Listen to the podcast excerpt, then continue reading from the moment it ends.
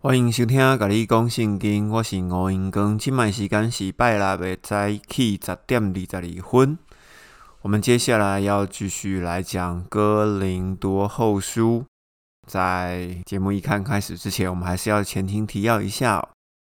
在上一集的时候呢，我们有提到第七章到第九章，哈。第七章到第九章，它主要提的东西，其实就是要因为上帝的意思而悔改，就一定能够得救。那在那一集里面，我们有提到关于以赛亚书第六章的例子，哈，如果以色列人会悔改的话，上帝是绝对会来拯救、来医治他们的。那所以哥林多人也是如此，如果哥林多人愿意悔改的话。好，就是没有懊悔的悔改，也就是像不撤回，好像单行道一样的悔改的话，那哥林多人是必定能够得救的。另外一个部分，我们有说明哈，奉献也是中保的工作。那中保的工作就是站在其他人与上帝之间的一个推荐人，哈，就是中保的工作。那奉献为什么会是中保的工作呢？因为收到奉献的人，他们就会因着这个奉献来感谢上帝，然后呢，也为了这些奉献的人祷告。所以说，在上一集我们有提到，奉献也是中保的工作。那另外一个呢，是凡事要选择一条不让人跌倒的路，好，为了是要让他人得救。这件事情不止在上一集我们有提过，并且在哥林多前书其实有举出很多很多的例子，都是在告诉我们，无论在做任何一件事情上面哦，即使你做的事情是正确的，也要选择一条不让人跌倒的路。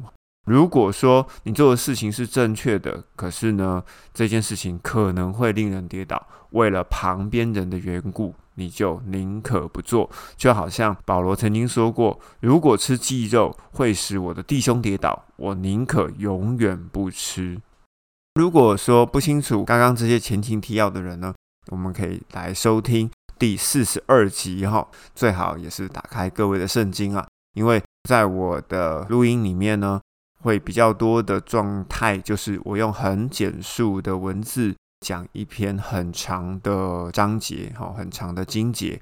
如果想要细细来研读的人呢，请你一定要把圣经打开。如果你想要快速的浏览，听一遍，然后可能就不会再重复听了。那你可以打开我节目的资讯栏，因为节目的资讯栏就是我的讲纲。这个讲纲一定可以帮助你，哈，很快速的进入状况。不论您是不是要继续听我的节目了哈，在我们在查经的时候呢，千万不要就只看着经文上面的中文字或者是英文字，你就决定说这个句子是什么意思哦。请你一定要下载数位的原文查经工具哈，手机就可以下载了。如果你的手机是 iOS 系统，请你下载唯独圣经；如果你是 Android 的系统，请你用信望爱的圣经工具。如果你两者都不是，请你就可以查 CBOL 的查经系统，哈，直接 Google 搜寻 CBOL，你就可以在兴旺爱的查经工具里面直接用电脑也是可以查询的。因为如果你要还原圣经的原本的含义，你就必须要这样子做，虽然会比较麻烦，可是它会带你进入另外一个世界哦。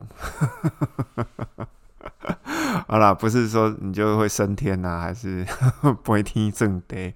好啦，不重要，重要的是，重要的是，如果你要细细的查经，了解圣经真正的背后的历史跟含义，其实呢，呃，我们的中文圣经有很多翻译的错误，好，是真的，是真的，好，好，很多的版本上面都有很多翻译的错误。目前有很多的圣经出版社，他们尝试着让圣经的含义可以更贴近原本的意思哦，就会有越来越多的圣经版本出现。那目前呢，用中文的新译本，我觉得是还 OK 的，还没有看到一个更贴近的版本。可是不管你用什么版本，我还是建议最好还是要用原文的查经工具直接来查，我觉得那个是最准的。这一集要开始之前呢，我们要先说明一下哈。如果你想要听真理的话，你可以跳过这一集啊。但是如果你要听八卦的话，哦，那你不可以错过这一集。这一集真的是太精彩了。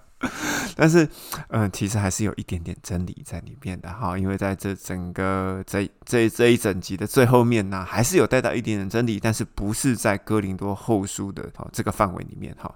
那我们今天准备要来开始我们哥林多后书的十章第二节，一直到十二章的第一节。你有没有觉得我切的章节都很奇怪？就是不会说是刚好在某一个章节的结尾，或者是某一个章节的开头哈啊。其实这个你也不能怪人家，因为当初保罗写信的时候，他也没有分章节啊。章节是谁分的？是别人分的。是我们近代的人分的，好，不管是什么章什么节，都是近代的人分的。所以说，我是按照保罗所讲的事件来做分段哈，所以这样子就可以让大家比较容易了解。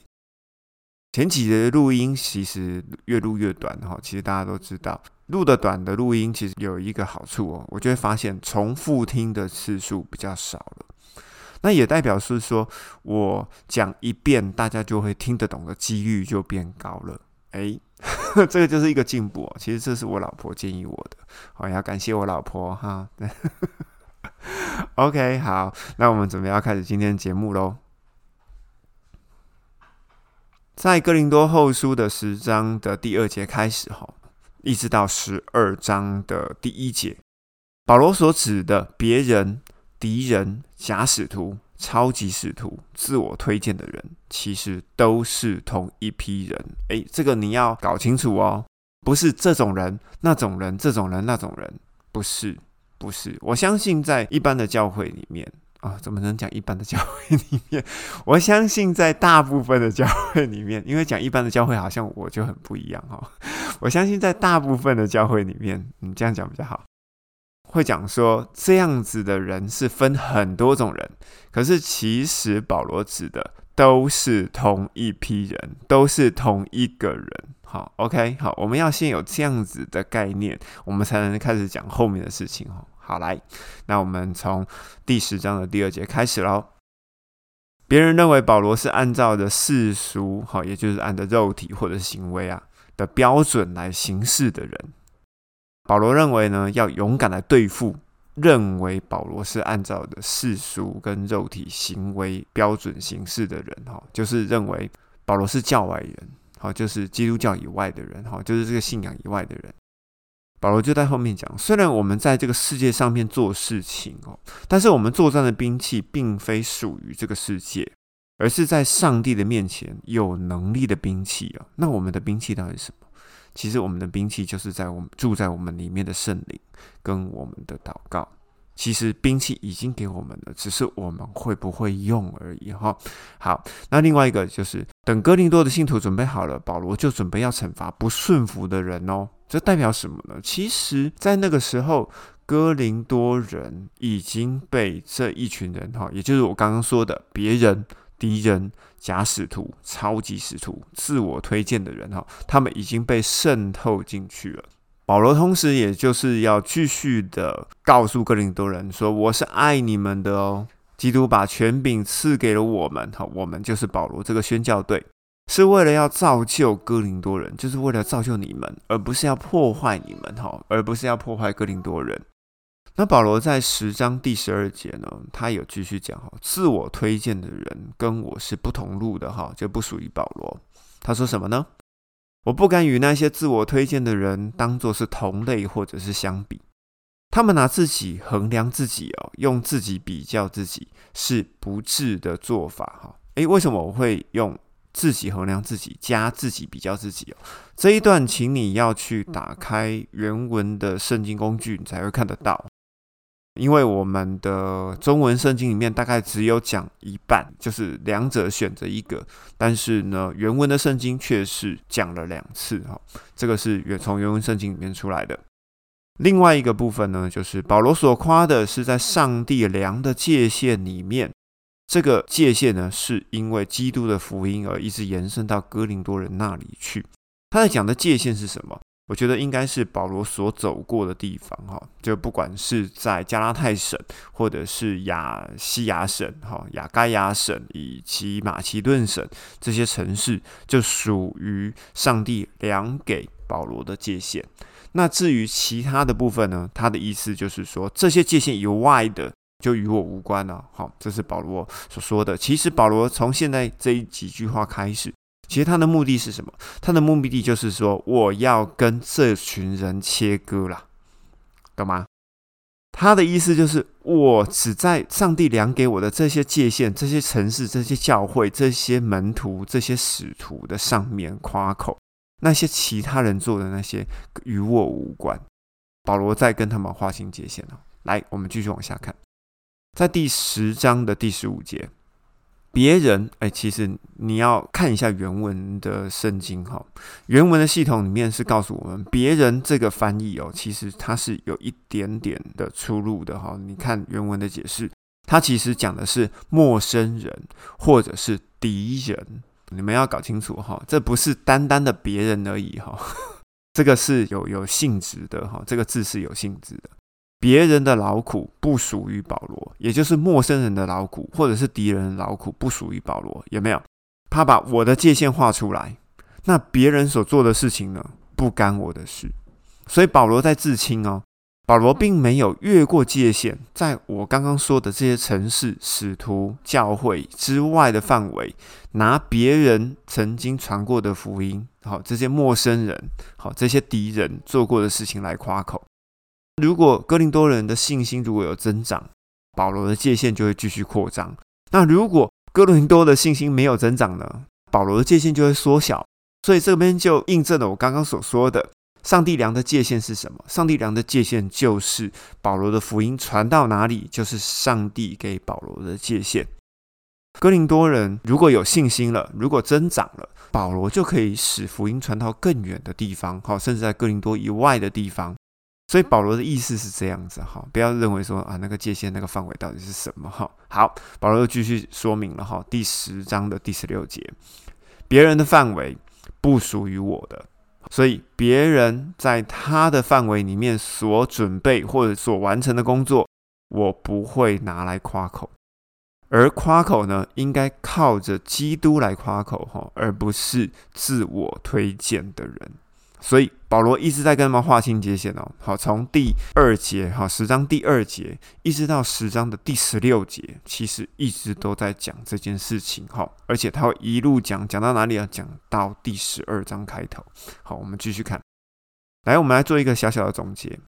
上帝给保罗的界限跟范围，哈，是包含哥林多人的，但是不包含敌人、自我推荐的人。反过来说呢？就是敌人会拿着保罗的工作来夸口，所以保罗在这边做的事是什么？保罗在这边做的事情是，我要先告诉哥林多人，我不会拿别人的工作来夸口，别人的劳苦也不干我的事哦，因为他们跟我是不同类的人，所以呢，我要跟他们划清界限。反过来讲呢，就是敌人会拿保罗的工作来夸口。敌人认为说，保罗的工作范围、这些成果、这一些信徒、这些使徒、这些门徒、这些教会，通通都是属于我们的。所以呢，这些敌人会把所有的东西混在一起，看起来是很合一啦，对不对？这样看起来很合一。我想到这里哦，我就想到说，你们有没有看到，其实很多的教会都在推合一的运动？合一是好的吗？看起来是好的，可是呢？重点在哪里？重点在说你要分得清楚谁是敌人，谁不是敌人，因为很多东西都很像，而且只有差一点点而已。好，我们来继续往下看哈。后面从十一章开始哈，就是另外一个转折。别人要把哥林多人带往另外一个方向。我刚刚已经解释过了哈，敌人就是敌人跟自我推荐的人。保罗将哥林多人献给基督，如同把贞洁的童女啊，要许配给一个丈夫。也就是说，保罗认为自己像一个中保，或者是说像一个媒人。我站在中间，把一个童女，然后就把一个童女嘛，好，我们知道的，许配给一个丈夫，要把她介绍过去。保罗呢，生怕哥林多人的心啊，受到了别人。敌人自我推荐的人引诱，而失去了对基督单纯与贞洁。保罗会很担心这件事情。就是保罗认为有人把哥林多人的心给搅乱了，他们原本就信着基督，信的好好的，有人就把事情插进来，然后让他们没有办法单纯的跟随基督。反过来讲，就好像在使徒行传里面攻击保罗的犹太人，在保罗第二次旅行的时候，他经过菲利比、铁山罗尼加、庇利亚，还有在第一次旅行的时候经过。比西底、安提亚、以哥涅的时候呢，你有没有发现，其实都有一群人，都有一群犹太人追杀着保罗，说这个搅乱天下的人呐，怎么到处放话，到处讲一些歪七扭八的道理，有吗？还记得吗？这一群这一群人，其实就跟保罗现在讲的这群人是一模一样的。这一群人指控保罗搅乱天下。保罗也指控他们说：“我已经牧养好的羊群，这一群哥林多人，这一群人为什么来搅乱我的哥林多的这些信徒、这群门徒呢？”他们就是在互相指控了。好好，那我们继续往下看，第十一章的第四节开始：如果有人来传讲另外一位耶稣，不是我传过的，或者你们接受另外一个不同的灵，不是你们领受过的。又或者接受另外一个不同的福音，不是你们接受过的，你们居然可以容忍得下？最后那一句哈，其实我重新看过原文的解释哦，我觉得你们居然可以容忍得下，后面要打问号，就是说保罗在考碎他们呢，好，保罗在讥笑他们。那保罗又继续讲哈，第五节。但保罗自认为我没有在那些超级使徒之下，啊那所以呢，传讲另外一位耶稣，另一个不同的灵，另外一种福音是谁传的？是超级使徒传的。虽然保罗不善辞令哦，却是有学问的哈。保罗自己讲自己，保罗在各方面已经向哥林多的信徒显明说，他就是一个使徒了。所以，这个超级使徒做什么事呢？就是要诱惑哥林多人接受另外一个耶稣，不同的灵，不同的福音，与保罗为敌。我们就继续往下。保罗在卑微中犯罪，使哥林多人升高，哈，把福音白白的传给哥林多人。保罗又继续证明自己的清白，哈。保罗就继续讲，保罗生活上缺乏，拿了马其顿人的供应哦，要来服侍哥林多人。啊，哥林多人呢？是完全对保罗是不需要负担任何的代价，哈，不管是哦食衣住行是不需要付任何代价，所以对于供应的这些事情啊，在亚该亚地区呢，没有人能够阻止我夸口，然后因为真理在我的里面。亚该亚是哪里？亚该亚就是希腊半岛，哈，希腊半岛是一个三角形，哈，希腊半岛的南部。保罗说，在雅盖亚地区呢，好，也是包含哥林多、包含雅典，好，包含更南边的坚格里，保罗都认为说，因为真理在我的里面，没有人可以阻止我夸口，哈，我没有拿你们的任何的钱、任何的重担、任何的食物，我没有叫你们来供养我。接下来继续讲，哈，这边所提的马其顿的供应呢，其实它就是讲菲利比教会了。如果不确定这个部分的人呢，你可以翻《菲利比书》的第四章，应该是在第十五节左右，你们可以看得到，其实一直供养保罗的，其实就是菲利比教会。那我们继续往下看哦，在十二节的部分，好，十一章十二节，保罗要断绝投机分子的机会。为什么说他投机分子？因为呢，保罗传了一个范围嘛，对不对？我们从十章一直看到十一章哦。保罗传了一个范围嘛，那个范围呢，他传了以后，被这些投机分子冲进来说：“哎，这个地方是我画的，这个地方是我的范围，这个地方是我做的工作。”这样子的人不是投机分子吗？当然是啊！不让他们在所夸的事情上认为和保罗一样，所以保罗再跟他们划清界限啊！所以我会这样讲：现在如此，以后也是这样子哦。保罗就指控了，这样子的人就是假使徒。行事诡诈的工人，还要装成哈，就假装成基督使徒的模样，这样子并不稀奇，因为连撒旦自己也装作光明的天使，撒旦的仆役呢，自然就会装成公义的仆役嘛。有一些人会解释说，这种假使徒啊，哈，这种假先知啊，一定是在我们幕后的这个时代有，其实并不是哦。其实，在保罗还在传福音的时候，这个东西就存在了。那当然，保罗就诅咒他们嘛，而他们的结局必定按照他们所做的而定。所以，保罗在这个事情上面是不断的、不断的跟这一群投机分子、假使徒、行事诡诈的工人、自我推荐的人这一群敌人，一直在划清界限。他在第十章到第十一章一直在做这件事情，还有肉体夸口的人，肉体跟行为夸口的人。第十八节，既然许多人，好，你看这边有一个许多人，许多人其实是谁？就是跟刚刚那一群人是一模一样的人啊！你不要把它变成说有这种、这种、这种、这种，不是，他只是用了很多的例子来告诉你一件事情。你要知道，保罗书信它有个特性，就是他用了很多的例子，为了告诉你一件事情。好好，等一下我再来说这个。哎，不，我先讲好了，我先讲他用什么许多事情。例如说，他在哥林多前书里面，他曾经讲过，说有很多属灵的恩赐，有没有？其实他要讲的东西不是属灵的恩赐啊，你们要搞清楚，他不是在讲属灵的恩赐，他是要讲。因为这些属灵恩赐各有不同，我们各是肢体，我们必须要合一，才会连成一体，成为基督的一体。他的意思其实是这样子，所以重点不在属灵恩赐，重点在合一。好，要搞清楚。保罗会常常举很多很多的例子来告诉你一个概念而已。好好，我们要习惯这件事情。好好，我要回到刚刚说的许多人。既然是有许多人会按照着世俗跟肉体的行为来标准来夸口，那我也要夸口。为什么要讲这肉体跟行为呢？其实就是在讲割礼啊，就是在讲说守安息日，就是在讲说在律法上的各种的禁忌。因为保罗已经传了因信称义的道理嘛，你只要信，你只要相信基督，圣灵就会住在你的里面，就叫因信称义。那如果你不信呢？我就想说啊，那我是不是应该还要再做什么，我才能来证明我的义？哎，这个好像已经讲到后面去了哈。好，没关系，我们这边先打断，等一下我回头再来证明说，这个用世俗肉体行为的标准来做夸口，到底它的问题在哪里？好，我们在十九节，我们继续看哈。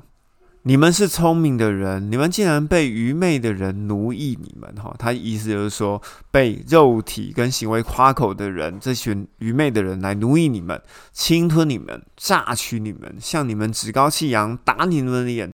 既然你们愿意容忍，那你们就容忍吧。他的意思就是说，你们既然愿意这样子的话，那我也不管你了啦。你你懂这个意思吗？你懂意思吗？不是说你们就容忍吧。他的意思说，就好像一个一个父亲要管教自己的儿女一样。你俩是不要那走哈，我也不爱插你啊。好，他的意思其实应该就是这样子，跟刚刚哪一段话是一样的呢？就是在十一章的第四节这一段，有人传讲另一位耶稣，有人传讲另一位不同的福音，有人传讲另外一个灵，你们居然可以忍受得下这种话？你们居然听得下去？所以，其实保罗的意思是这样子。他的情绪是很严重的，哎，那个你们要把那个保罗的那个情绪读进去哦。如果你不把它读进去的话，你就不知道说他到底是不是在骂人。好，OK，好，那我们继续往下看哦。敌人其实就是最亲近的人哦。在二十一节哈，十一章二十一节，他说：“我要说句蠢话，蠢话是什么意思？蠢话就是说愚昧的话。”愚昧的话就是蠢话了哈。为什么我会直接这边打“蠢话”这两个字呢？因为呢，原文就是这样讲的哈。他就说这个东西叫做蠢话。好，只是在圣经翻译的人，他不会把这么直接的字眼告诉你。为什么说这个东西叫蠢话？就是我去跟人家比来比去啊。所以说他说这种事情叫做蠢话。好，那我们来看哈，二十一节开始，有人在什么事上是勇敢的？我也是。他们是希伯来人吗？我也是。他们是以色列人吗？我也是。他们是亚伯拉罕的后裔吗？我也是。他们是基督的仆人吗？我更是。哇，你看他好激动。保罗真的在这边，他真的好激动。他后面呢就讲了一大堆，他被打、被石头丢啊，哈，怎样怎样，被假弟兄陷害啊，怎样的哈，他就讲了一堆一堆一堆一堆。他只是要告诉哥林多人，我并没有比这些人差多少，我也是上帝所拣选的。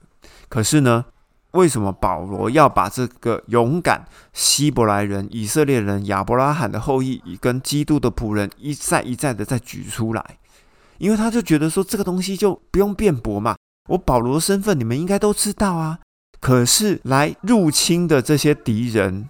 他们做了什么事？他们就说：“我们是勇敢的，我们是希伯来人，我们是以色列人，我们是亚伯拉罕的后裔，我们更是基督的仆人，所以我们是正宗的。”所以保罗明明就是正宗的，然后呢，他还要去跟这些假的来跟他们说：“我才是正宗的。”要比来比去。所以说，保罗认为这一段话的确是蠢话。好，OK，好，好，然后我们来看第三十节，十一章第三十节。如果必须夸口，我就要夸口我自己的弱点。后面这句话是：耶稣基督就是父上帝，应当永远受称颂的。他知道我没有说谎。其实保罗这句话的意思是什么呢？来用现代的话来讲，以上的指控，保罗指着上帝发誓，我没有说谎。哦，这是很严重的事情哦。如果上面刚刚从十章到十一章，保罗讲的话是假话，那保罗就死定了。好好，因为他指着上帝发誓嘛。好，我们知道这个严重性。接着呢，保罗就继续讲自己嘛。哈，在大马士革亚里达王的手下的总督要来拘捕我，我就被放在大篮子的城墙外面垂下来，哈，逃脱他的手。他的手就是这些假使徒、假信徒、假弟兄。如果说你不太清楚这一段的记录的话，请你可以翻《使徒行传》的第九章的二十五节，就是在讲这件事情。多夸口无益啦，但是却是必须要的，因为保罗必须要告诉哥林多人说：“我才是真的。”其实他的目的就只是在这里。今天的经文其实已经讲完了，但是我必须要再多讲一点点哈，就是告诉大家，其实保罗说的这些东西都是真的。我来跟大家做一些附注的说明，在启示录的这边，启示录的第二章的第二节，哈，就是写给以弗所的教会书信。这句话就写了：你也曾经试验过那些自称使徒，而且其实不是使徒的人，而看出他们是假的。诶，有没有跟刚刚所讲的东西接上去？那当然，有些人会讲啊，哈，就是有些教会或者是有些书坊，有一些解经家就会讲说。启示录给七封教会的书信，其实是现在教会的七种教会。我告诉你哦，绝对不是。我要跟你讲，绝对不是。为什么我要说绝对不是呢？因为呢，新约的恩典福音时间呢，按照世纪来分，分为七个阶段。我的讲纲里面哦，有想，第一世纪就是以弗所，也就是使徒时期；二到三世纪是士美拿，就是逼迫时期。四到六是别加摩教会，是罗马国教时期；七到十五世纪是推雅推拉，也就是罗马的教皇时期。记不记得？最终东罗马帝国是在一四五几，好像是一四五三年吧，后来被灭了，对不对？所以教皇时期就是在那个时期。后来呢，整个罗马帝国散了嘛，那时候的天主教就散出去了。后面呢，就进入了什么？就进入教改时期。教改时期就是萨迪，萨迪就是教改时期，从十六世纪到十八世纪。接下来呢，十九世纪就是菲拉铁菲时期，也就是大航海时期。进入最后一个就是二十世纪的老底加，也就是近代教会时期。如果你是觉得我乱讲的话，那你就不用再继续听下去了。好，OK。如果你觉得你想了解启示录的七间教会是不是真的是这样子来做分布的，请你就耐心的听到我讲到启示录的部分。OK。按照这个概念来看。如果我讲的是真的，好，我们你要先这样假设啦，不然的话，温公美瑞啊，哈，因为我启示录的部分我后面才要讲，哈，因为启示录的部分会讲的非常的长，哈，因为有很多的细节要讲。你也曾经试验那些自称是使徒的人，其实他们不是使徒，看出来他们是假的。这个时间点跟我说的以弗所的书信，其实就是在讲使徒时期。加上保罗写哥林多后书的时间，差不多是在西元五十年附近。好附近了哈，因为我不太确定他真正的写书信的时间。再加上他写信的时间真的是在西元的一世纪，好，西元没有零世纪哈，西元是从一世纪开始，这些拼图拼在一起，其实是完全吻合的哈。然后呢，我们来继续讲哦，这个敌人被保罗骂成这样子，我们要怎么知道这个敌人是谁呢？因为做任何决定跟任何攻击之前，最怕的就是不知道敌人是谁。我们来看加拉太书的第二章的第十一节。保罗在形容一件事情哦，雅各的门徒还没有来之前呢，彼得在安提亚和外族人同桌吃饭，好，就好好的在吃饭啊，好，外族人是谁？应该是指的希腊人，好，或者是其他教外的人。雅各的门徒快要来的时候呢，彼得害怕这些守割礼的雅各门徒啊，回去告状。就从外族人中退出来，也就是说，原本吃饭吃的好好的，然后呢，他就突然站起来，然后跑到旁边去与外族人分开。这些跟彼得在一起的犹太人其实知道彼得在做什么，所以呢，这群犹太人就一起假装说：“哦，我们没有在一起吃饭。”连同行的巴拿巴也跟着假装。曾经有一个牧师哦，告诉我说，巴拿巴啊、彼得啊、雅各啊、保罗啊，他们都是平行的，他们都是同工，他们没有高低之分。那时候我听到，我其实我非常非常的生气。如果说，如果说他们真的是平行，他们真的都是同工，那加拉太书怎么会保罗、巴拿巴跟其他的犹太人都会这样子一同假装呢？所以我绝对没有在污蔑雅各。如果我说的话是污蔑雅各，那保罗说的话就是说假的。好，我们继续往下看。保罗看见这些人呢，行为不符合真理啊，他就当众指责彼得说：“你是犹太人，生活呢已经如同外族人了。也就是说，你已经不是像过去旧约的犹太人一样，你已经脱离旧约犹太人的束缚。”你要进入新约的条件里面了，你已经要像外族人一样了，因为福音要传出去嘛。好，那个时候耶稣就讲了，福音要从耶路撒冷、犹太全地、撒玛利亚，直到地极，你们要去做我的见证人。所以福音要往外传了。哈，你要跟生活要像外族人一样，你怎么又回头勉强外族人要追随犹太人不可同桌吃饭的规矩呢？好，所以那时候保罗才这样子指责彼得。所以你们了解哦，这一段经文其实是非常非常重要的哦。我既然已经指责了雅各是敌人，就是那个超等使徒，就是那个假使徒，就是那个假弟兄，那我要如何来证明雅各真的是那个敌人呢？来，我们来看雅各书的第二章的第十四节。我跟有一些人在争论的时候，哎，不能说争论啊，好，我跟有一些人在讨论的时候，我跟有一些人在讨论的时候，他们就会把这个东西搬出来哦，然后他们认为说，嗯，对，雅各说的对，嗯，雅各说的对，哦，好，为什么这些人会说的对？因为哦，我们都是华人嘛，那华人就会有一种状态，就是我们会接受儒家思想。那儒家思想呢，其实就跟雅各讲的东西是一拍即合啦，不谋而合哈。来，我们来看一下雅各书的第二章的第十四节：亚伯拉罕献上以撒，才被上帝称为义，称为上帝的朋友。所以呢，要借着行为称义。OK，好，这是雅各讲的哦。后面他要继续讲。不单单要有信心，而且必须要用行为来证明你的信心。好，这是雅各讲的哈。我把第十四节到第二十六节做一个很简单的缩影了哈，我就直接把这两节好，我觉得比较重要的东西取出来。可是呢，我要来证明哦，为什么雅各说的是错的哈？请你翻创世纪的第十五章第六节。亚伯拉罕第一次被称义的时候是什么时候？是在上帝跟亚伯拉罕立约的时候，而并不是亚伯拉罕献上以撒的时候。哈，是在创世纪第十五章就已经称义了。所以创世纪的第二十二章是什么？只是献了以撒，上帝继续祝福亚伯拉罕。好，所以请各位要搞清楚哦，绝对不是因为献了以撒才称义哦，并不是这个行为而称义，而是亚伯拉罕信了时候，那个时候就称义了。